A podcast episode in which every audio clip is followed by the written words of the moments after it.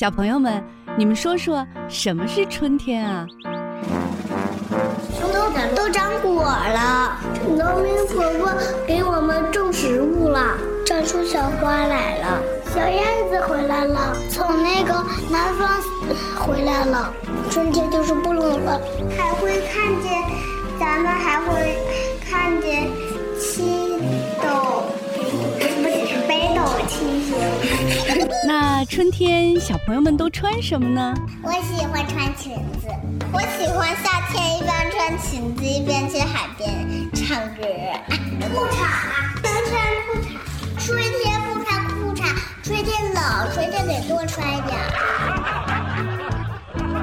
谁会唱关于春天的歌？俏俏，你来。春天在哪里呀？春天在哪里？春天在哪？春天在草林里，这里有红花呀，这里有绿草，还有那会唱歌的小黄鹂。豆豆，你唱。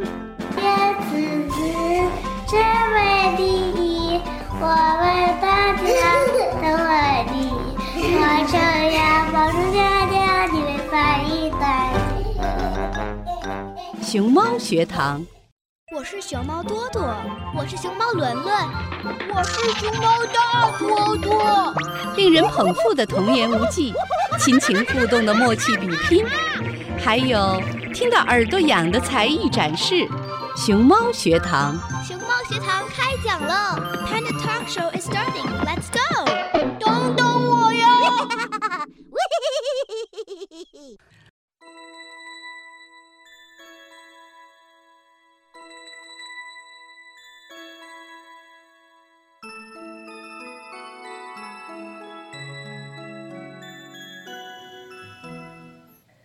亲爱的小朋友们、同学们、家长朋友们，大家好，欢迎来到熊猫学堂节目。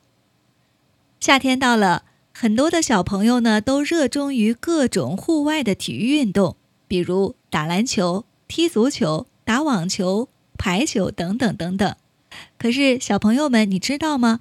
想成为一名出色的运动员，不仅要有体力上的优势，视觉的训练也必不可少。其实运动和视觉啊存在着很大的关联。那我们今天的节目当中呢，就邀请到了安省视光医生梁艳玲女士，请她呢给我们聊一聊运动和视觉的关系，以及有关视力保护的话题。梁医生你好，大家好，我是梁艳玲。嗯，那梁医生呢，曾经是安省视光师协会的董事会成员，同时呢，也是视光医生的考牌官。他毕业于滑铁卢大学生命科学和视光医学专业，从事视光师的工作呢，已经十多年了。那您提到说，这个运动和视觉呢，有非常大的关系，他们之间到底有怎样的关联呢？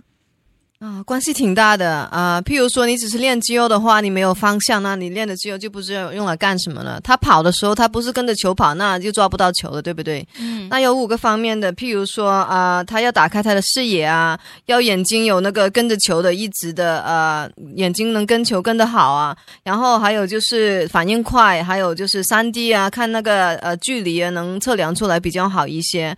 还有就是在一大堆呃同颜色的地东西，你要找找出那个。球出来，然后在动态的情况下能一直跟着那个球，所以这五方面都是跟眼睛有关的。那视觉训练就可以训训练眼睛这五方面的情况，可以让运动员做出更好的成绩过来。总而言之，您觉得在球场上打得好的这些运动员，除了他们体力上这个体能上面优于别人，其实这个视觉上面也是比我们普通人要好得多。对，说的很对。那他脑袋跟眼睛要协调的非常好，要很紧密，能才能做出那一个秒之内反应出啊很好的那个呃手脚的功能回来。嗯，那我相信猛龙队的胜利哈，肯定要掀起一个大家打篮球的热潮，尤其是青少年儿童，可能最近都在比较迷这个篮球。但是如果想成为一个出色的运动员，是不是通过这个视觉训练也可以出成绩？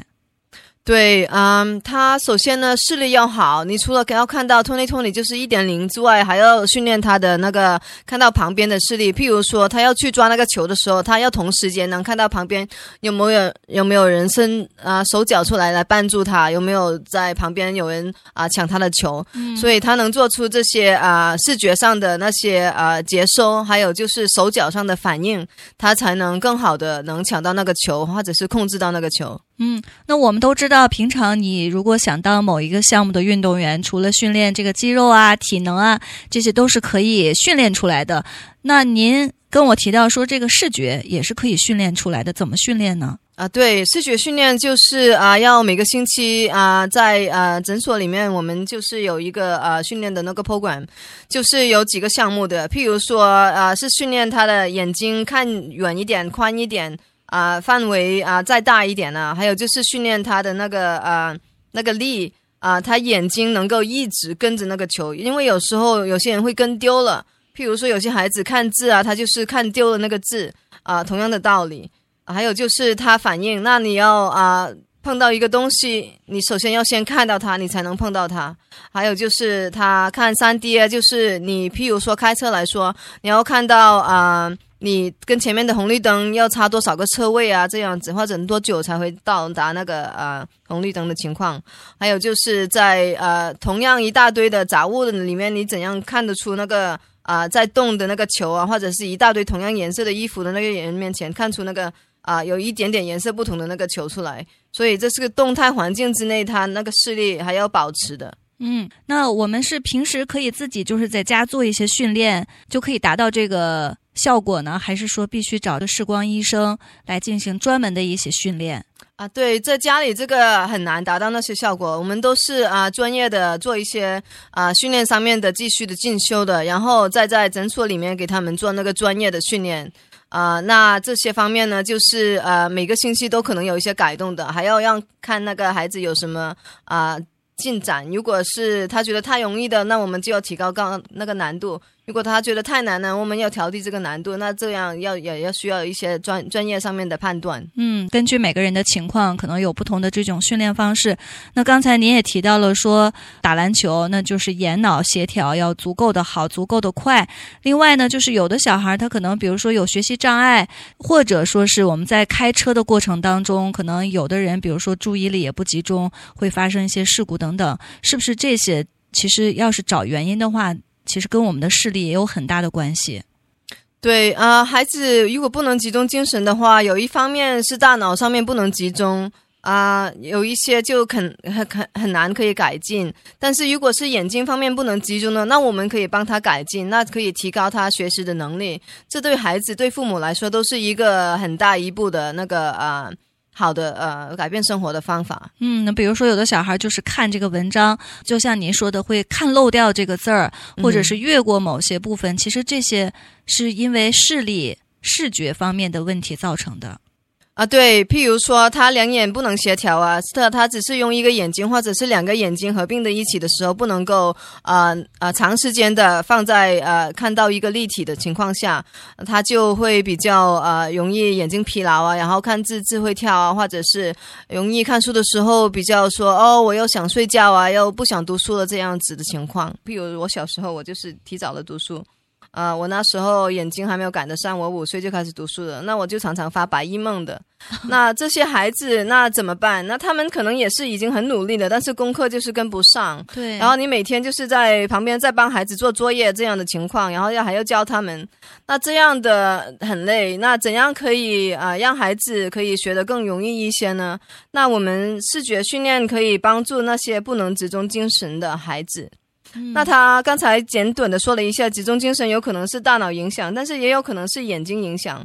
譬如说他看远的，那要两个东西放在一起，那合并一起。它才能集中。譬如说，你要把那个东西眼睛一直放在四十厘米的距离啊，因为你看的那个字就在四十厘米。然后你把字放远一点，你是在五十厘米的距离，那你的眼睛一定要定在五十厘米的距离，还要再走，还要两个合并一起，那就是眼睛做多方面的功能，那要大脑来控制的。我们大脑就是一个很复杂的 CPU，嗯。那如果他两个眼睛跟大脑不是很协调的话，那他读书就没有那么流畅了。嗯，譬如说人家读诗都是很流畅的读出来，然后说出来，然后阅读能力很高，然后就是朗诵什么的，但是他那个字都看不得稳定。譬如说，有时候是看成一个，有时候是重影，有时候是一个上一个下，一个一个上一个左一个右，两个不能长长的重叠在一起。偶然就是看到字跳了一半在旁边的，那这些孩子有没有精神来读书呢？大多数的情况下是，他再努力也可能不容易集中精神来读书的。嗯，那首先要确定孩子的那个学识障碍是不是由呃眼睛不能集中引起的。嗯，呃，如果是近视了或者眼睛的功能受损了，不只是对运动方面有有影响，会产生一些障碍，同时也会影响到学习、工作、视觉方面，真的是太重要了。对对，你说的对。譬如说，我小时候读大学，我都没有怎么努力，但是我就是不是用啊啊。视觉来学习的，我是用听力啊，或者用手手动来学习的。很多东西我都要超过一遍，我才能记得更好。然后有些人就是听过几遍，然后或者是背过几遍才会记得更好。但是我的一个同学，他就是看过一遍，他就能全部记下来了。那你你说你自己多累啊？人家多容易啊？那你如果想你的孩子也得到那么容易的那些义务失衡的那些方法，那视觉训练方面，让他首先两个眼睛能合并成一个图案，或者看得更集中，或者能啊。啊，更能啊持久。那他们的视觉学习的那个呃学习能力，就会比那些用呃听力学习或者是用手动学习的人会啊更省时间，然后更省事一些，然后学得更快。去大学了，我就图书馆要要一读要六个小时。我去啊，我去了图书馆，我是坐了六个小时的，但是有一半的时间我是在睡觉的，因为我读了读了，我眼睛就累了，然后我就睡觉了。那多不容易啊，人家。那人家觉得我哎，我就这么读了个出来，其实我就是很努力的，但是我还是比人家啊一目十行的那些人用视觉学习的那些人就是慢了很多了，是不是？嗯，所以这个视力真的是太重要了。对，这个对学识方面是有可以有这些帮助。那。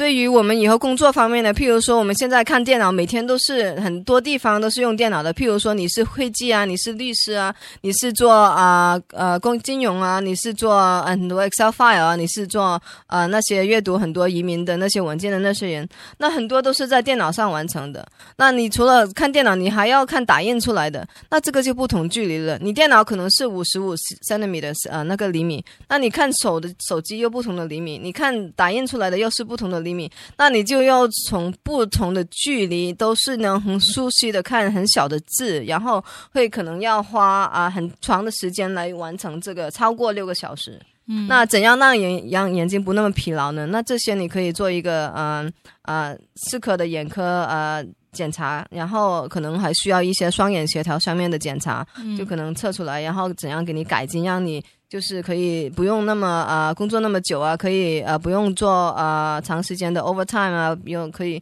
早点下班多一点时间接孩子陪孩子也好一些，对不对？对，那开对对，我们从这个视力好的话，无论是对我们从事体育运动呀，或者是工作学习，都是。会非常有帮助的，所以现在很多人都担心自己是不是会近视啊！一旦有视力出现问题，都是非常紧张的。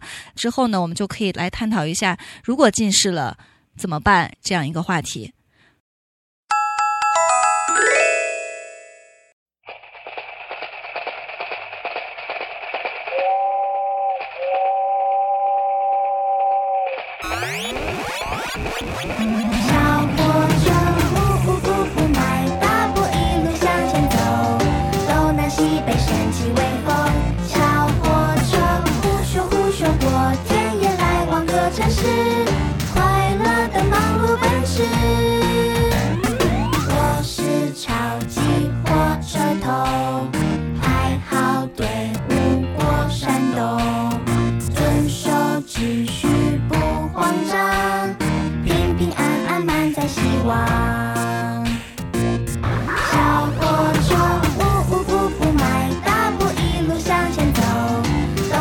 一杯神奇微风。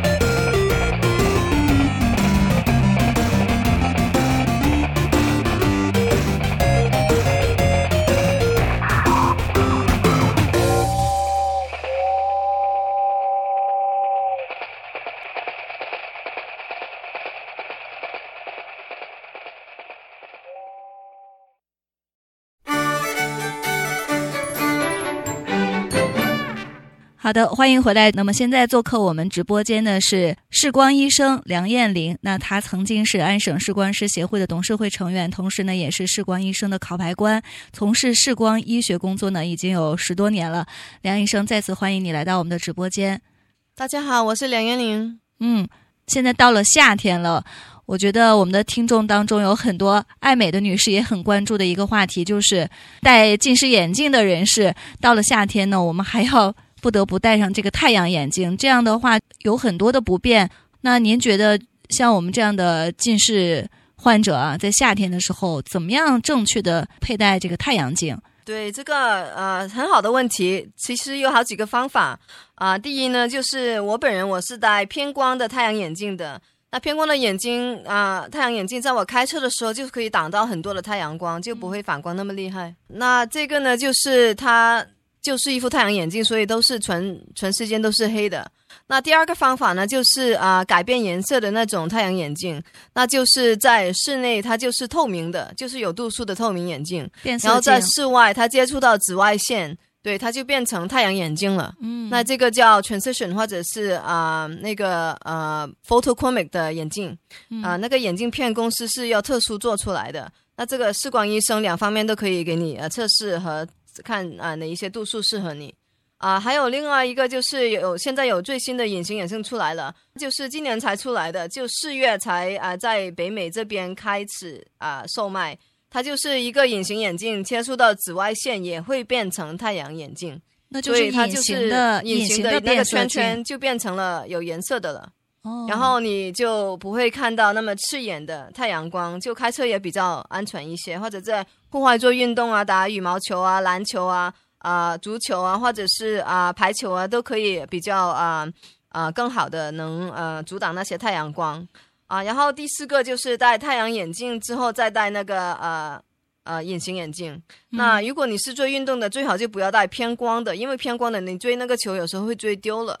对，啊、所以你偏光的就是去钓鱼啊，或者是开船啊，或者是啊呃开车用。如果不偏光的，就是呃去呃玩那些运动啊，打 golf 啊什么的用。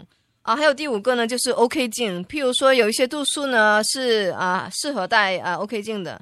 OK 镜就是晚上戴了，然后白天就什么都不用戴。然后戴了 OK 镜之后，你白天就眼睛里面没有啊、隐形眼镜，也可以戴上太阳眼镜了。第六个就是呃那些眼部的视力矫正手续，其实这包括了几个手续，我就先说说最普遍的那几种吧。就是第一代的就是 PRK，第二代的就是 LASIK，第三代的就是 Smile 啊、第四代的就是呃啊 IOL，IOL 就是植入镜片儿。所以这四个手术都是可以做完手术之后就直接戴太阳眼镜的。嗯啊、那当然，他们每一个方法都有一些限制，包括眼镜上来说，譬如说有些散光不能太深，那所以你都是最好在呃看视光医生做一个检查，那他们可以帮你找出一个最适合你的眼睛，还有你的生活习惯的一种方法，来帮你更更好的享受夏天。嗯，那您说的这六个方法，我们一个一个来说。首先，嗯、呃，我以前呢，夏天到了，除了戴我这个近视眼镜，那我开车的时候呢，外面会再戴第二副眼镜。哦，那这个太重了。对呀、啊，非常重。那后来呢，我自己又是配了这个带度数的太阳镜，这样就好多了。但是也要上车下车的。要要更换，有时候就会忘了呀，或者是弄丢了，也挺麻烦的。所以，呃，您说了还有一种就是变色眼镜，在屋里面就是可以变成透明的，那么到户外呢就变成太阳镜。完全的这种带度数的太阳镜和这种变色镜，哪种就是对眼睛更好一点？还是说它们都是没有差别的？嗯、偏光的就是挡那个阳光好一些，舒适一点。那个变颜色的，在车里面有一些。牌子是变得不深的，那要看哪一个牌子。嗯、那视光医生会认识的比较深一些。但是总而言之，就是说我们在开车或者是在户外，像夏天这种阳光特别强烈的时候，一定要戴上太阳镜来保护眼睛。啊、呃，没有一定的这个说法，但是你戴了之后，你开车就会啊、呃、反应快一点。那刚才我们提到了几种，就是或者是戴这种完全带度数的太阳镜，或者是呢，呃，配一个这种变色的，那室内室外转换呢也比较方便。那您还提到还有一种一劳永逸的方法，就是做这个手术近视眼的这个手术。那这个手术，我想我周围也有朋友做，十几年前就做了，但是我想也有不少人会担心，在眼睛上做手术会不会有什么后遗症？啊、对，有一些人会，有一些人不会啊、那首先要确定哪一些人是适合做这些手续，或者是适合做哪一种手续。那有很多方面要考虑的，其中需要一些考虑的，就这里简略的说一下。譬如说，你的度数有没有稳定了啊、你的工作需要哪一些啊、有没有呃运动上的一些影响？然后要看你的度数，要看你的散光啊，然后还要看你角膜有多厚，你瞳孔有多大，你家里有没有眼睛方面的遗传，有没有啊风湿上面的问题影响你的那个呃圆组织的影响，因为你整个眼球就是一个圆组织。然后有没有糖尿病，有没有啊那个啊甲状腺啊，还有什么其他的啊身体上面的问题，这些都是一份一方面啊要考虑的。嗯，那每一个手续都有风险，那你能。啊、承受的风险是多少啊？有些人就根本不知道这个风险。还有，你要跟一个手术跟另外一个手术对比，哪一个风险大一些？你没有知道有另外一个手术的选择，你就不会再考虑另外的一个风险。还有这个，你还要考虑有这个对比其他的方法，譬如说 OK 镜啊，或者其他隐形眼镜啊，或者呃眼镜啊，大家一起对比的风险是多少？那这些都是你可以跟视光医生考虑的。那视光医生就可以很全面的可以看你适合哪一个，你的呃。呃，风险承受力是多少？然后包括可以告诉你，你以后可能会有什么后遗症，那你也想清楚，可以跟他讨论你哪你可以承受哪一些后遗症。比如说，有些人可以承受轻微的干眼，那轻微到什么叫轻微呢？那每个人都不同，有些人。你就说哦，流眼泪了，那还不是轻微。但是很多人来说流眼泪了，它其实就是眼睛很干的其中的一个明显显现出来的方法。嗯、然后怕光也是有人觉得很轻微，但是有人就觉得呃这是已经我就很不能接受了。所以每个人的承受度不同，所以这些都是可以跟家庭医生呃在呃做手术之前可以考虑的。他们可以做一个手术之前的啊、呃、评评估。然后还有另外一个后遗症，就是可能会看到看到光圈。那有些人不开车的看到光圈没有关系，有些人开车就有关系。还有其他你生活方面的，你你工作方面影响的，每个人都不同，所以这是方方面面都有考虑的。嗯、所以这些后遗症啊，所有的你都可以跟视光医生讨论，然后你自己考量你啊、呃、能不能承受那个后果。然后不能承受的，那你还有什么其他方法？他们都会一一帮你的，嗯、就不是说你一进来验眼我们就给你戴眼镜这样子。总而言之，就是、嗯、如果有的人想。呃，一劳永逸就是选择做手术。那首先要看自己适不适合做这样的手术，另外就是做手术也有不同的方式，看哪种方式最适合自己。还有就是有肯定不可避免的会有一些，比如术后像您提到的干眼症啊，或者是怕光这样的一些症状，看自己能不能承受。当然，也有很多人是不是做完手术根本就没有这些症状。呃，梦想很美好。我觉得如果从事体育运动的话，当然是不是？还是做这样一个手术比较好，就不用再戴近视眼镜了。如如果戴上的话，运动会受到很大的限制和阻碍。啊，对运动员来说啊，他首先是要视力比较好，然后视野方面也要比较好。那视力比较好这方面有几个选择，那 OK 镜啊，或者是啊隐形眼镜啊，或者是手术都是一个比较好的选择。有些人就是担心手术之后还有一些退回的度数那样子。那如果他视力退回来了，那有什么其他方法这样子？所以要看每个人能接受的程度。嗯嗯，像我这样常年就是戴近视眼镜的，都有一种感觉，就是觉得自己眼睛好像一摘下眼镜以后，觉得这个眼睛都不舒服、不自在，好像变形了。您作为这个视光医生，有没有什么建议，对我们这些戴眼镜的这些人来说，可以平时做一些什么样的工作，让自己的眼睛第一就是不变形，第二呢看起来也又明亮又漂亮？有没有这样的方法？对，爱美是人之常情，所以啊，有时候我也戴隐形眼镜啊，但是现在普遍来说，就是戴隐形眼镜的人就多了很多啊，在经。在金框眼镜的时候也有人戴，但是如果你戴金框眼镜的话呢，其实眼睛还是比较会减少一些疲劳的。但是要看你用对的度数啊，防紫外线的那个膜啊，还有就是哪哪样的那个镜片的设计。譬如说有一些是特别的防疲劳的镜片的设计的，你可以考虑一下。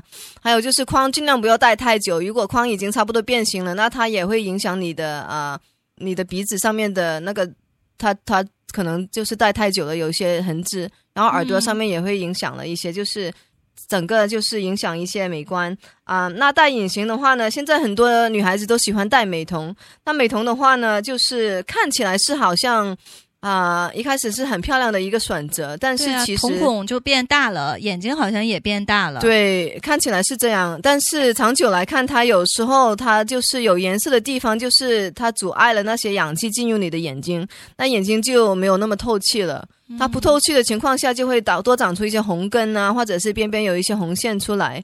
那你戴着的时候可能没有感觉到，因为那个大的那个呃有颜色的镜片把那些红线挡住了。嗯，但是这只是治标不治本的一个方法，所以你还是要尽量啊戴一些比较透气的隐形眼镜啊，可以跟视光医生讨论一下。然后最主要就是每年检查，因为戴隐形的话，它多多少少会有一些影响。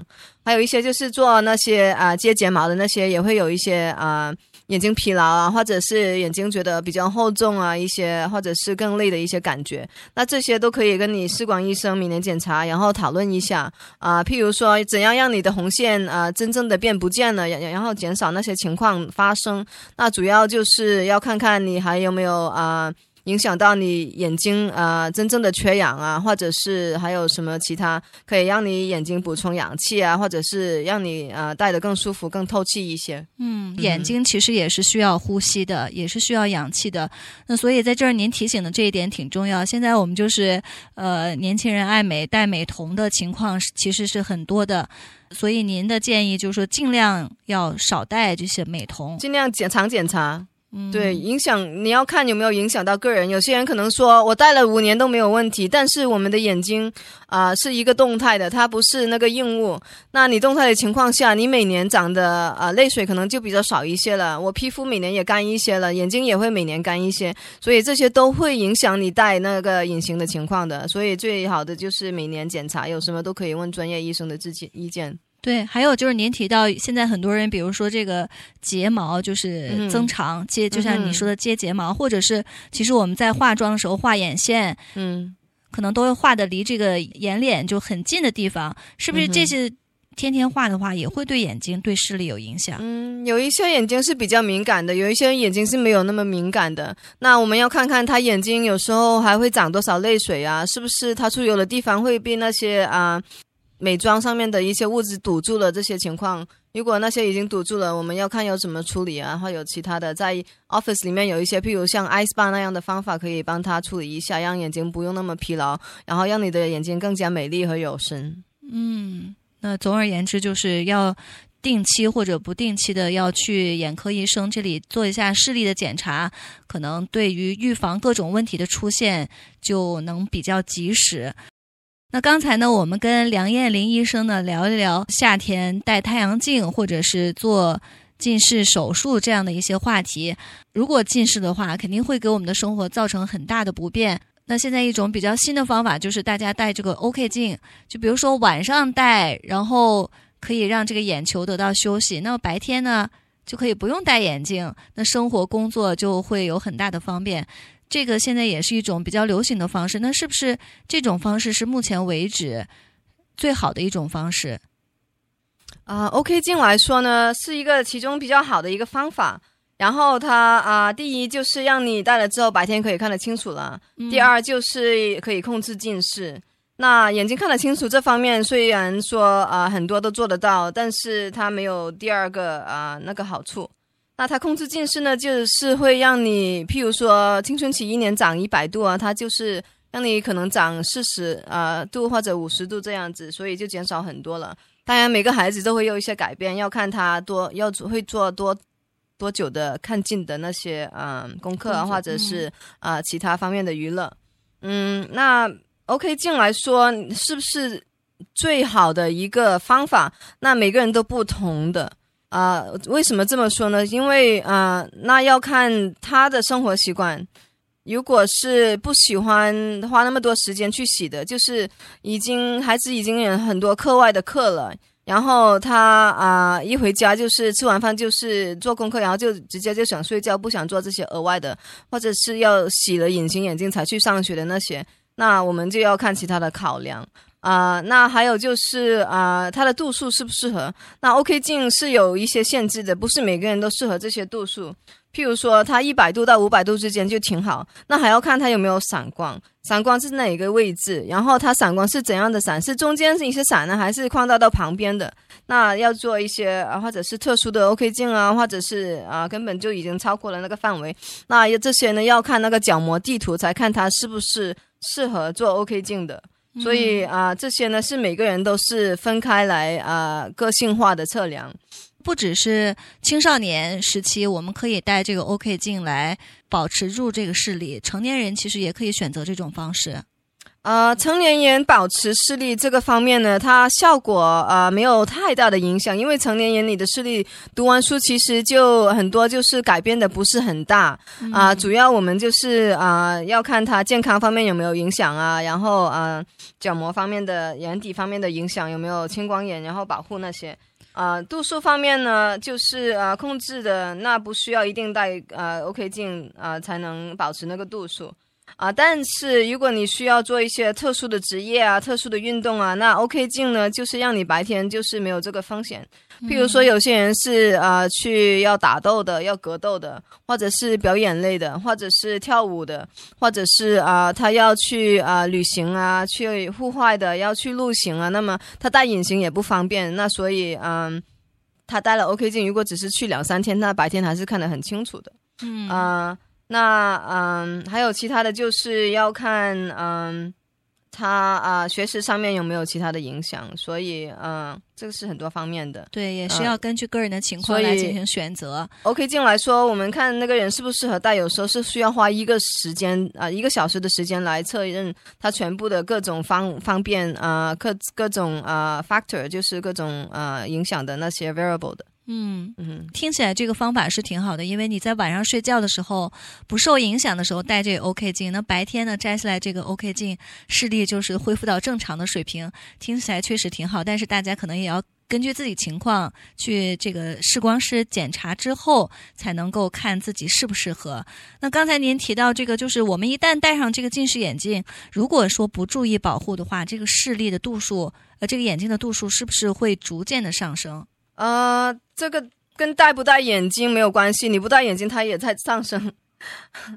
嗯，但是控制近视除了 OK 镜之外，还有其他五个方法啊。那先说说预防的那些，预防的，譬如说一个小孩子他还才出生，那他肯定就不是近视的，对不对？那大部分可能性他不是近视的，那就是说啊，他有这个需要要验眼吗？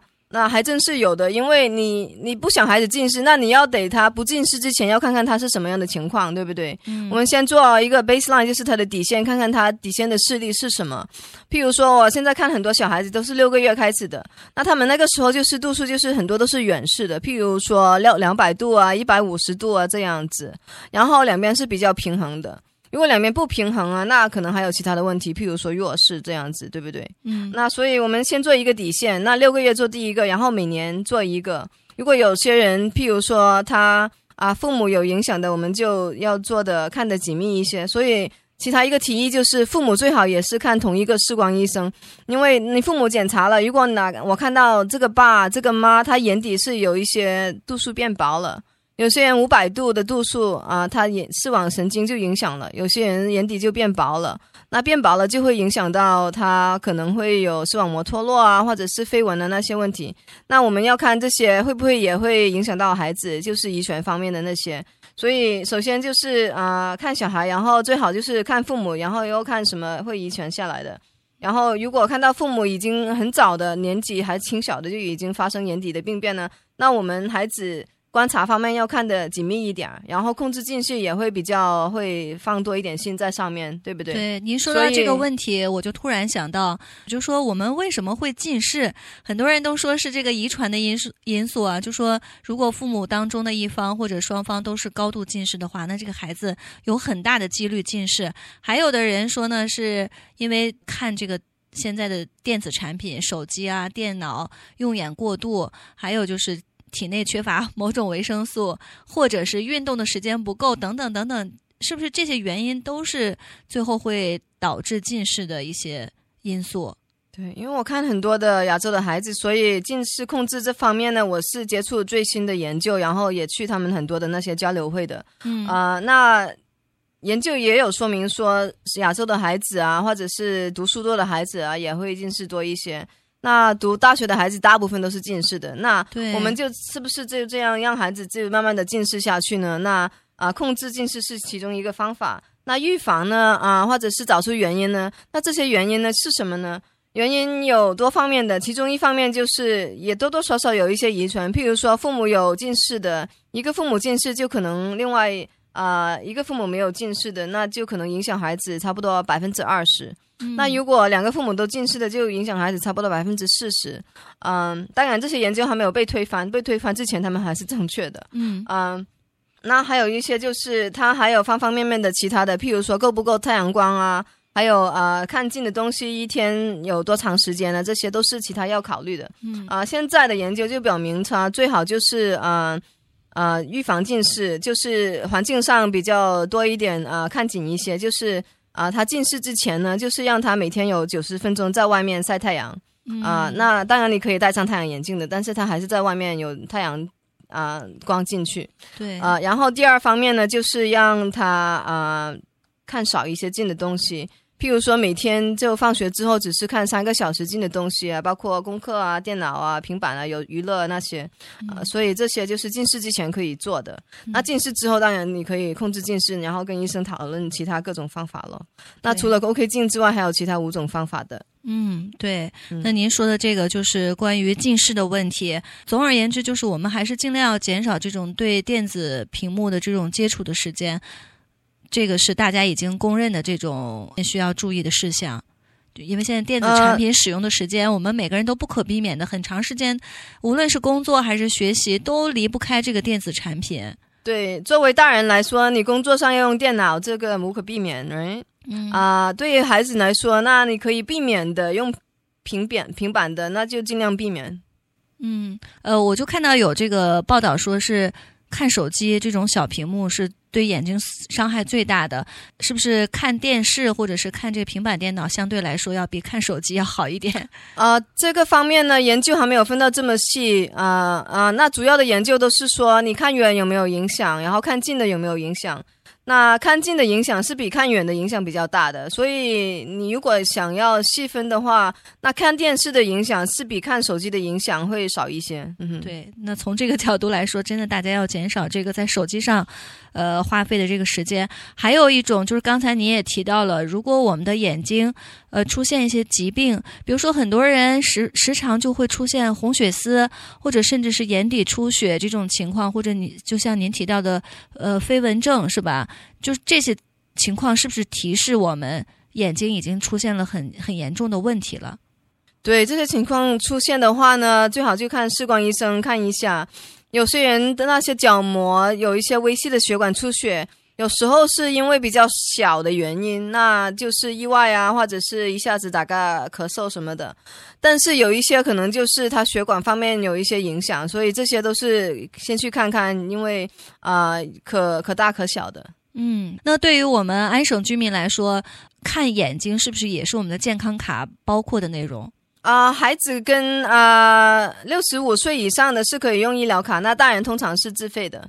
这都是安省的这个 OHIP 这个福利包的，嗯，对。那大人的话就需要自自费了，但是对，但是很多公司都会有那个保险，那你可以用那个保险的福利付一部分。因为我们的节目时间的关系啊，节目也不得不呃接近尾声了。那今天我们请梁艳玲医生来呢，主要最后归根结底，大家还是很关心，就是怎么样预防近视。因为我们都已经知道了，如果近视的话，无论是对工作啊、学习，或者是运动、生活的方方面面，都会有不小的影响。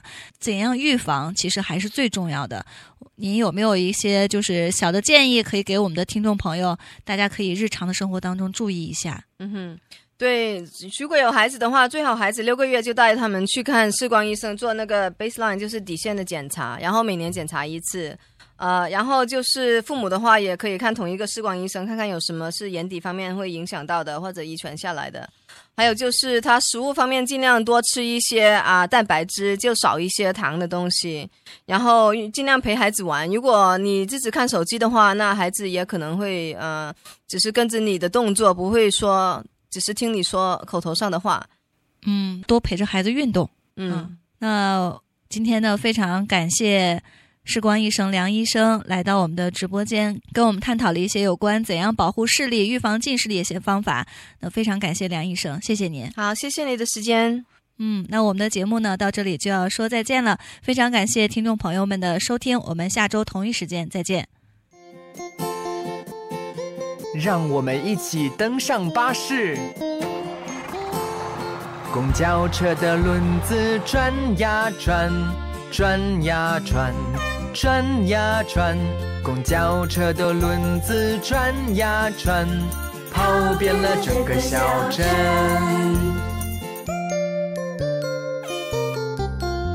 公交车的雨刷刷刷刷，刷刷刷，刷刷刷刷。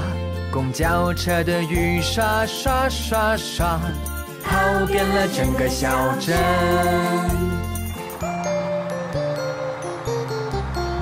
公交车的喇叭滴滴滴，滴滴滴，滴滴滴。公交车的喇叭滴滴滴，跑遍了整个小镇。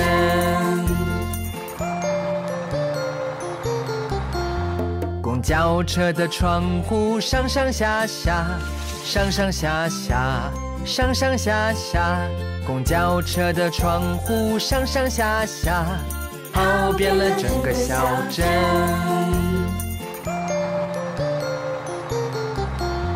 公交车的轮子转呀转，转呀转，转呀转，公交车的轮子转呀转，跑遍了整个小镇。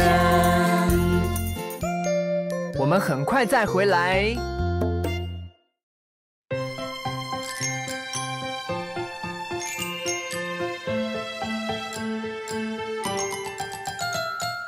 爸爸手指，爸爸手指，你在哪儿？我在这，我在这，你还好吗？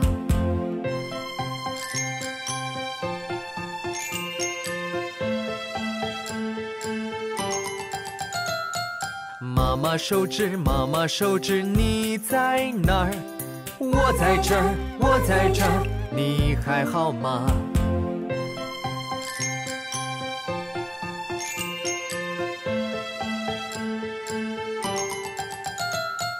哥哥手指，哥哥手指，你在哪儿？我在这，我在这，你还好吗？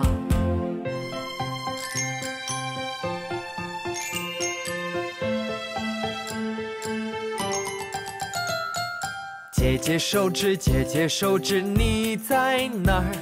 我在这我在这你还好吗？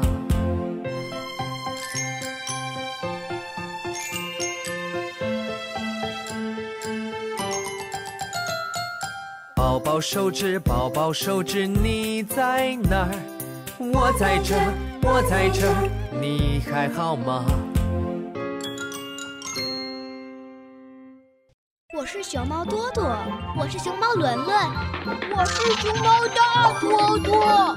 令人捧腹的童言无忌，亲情互动的默契比拼，还有听到耳朵痒的才艺展示，熊猫学堂。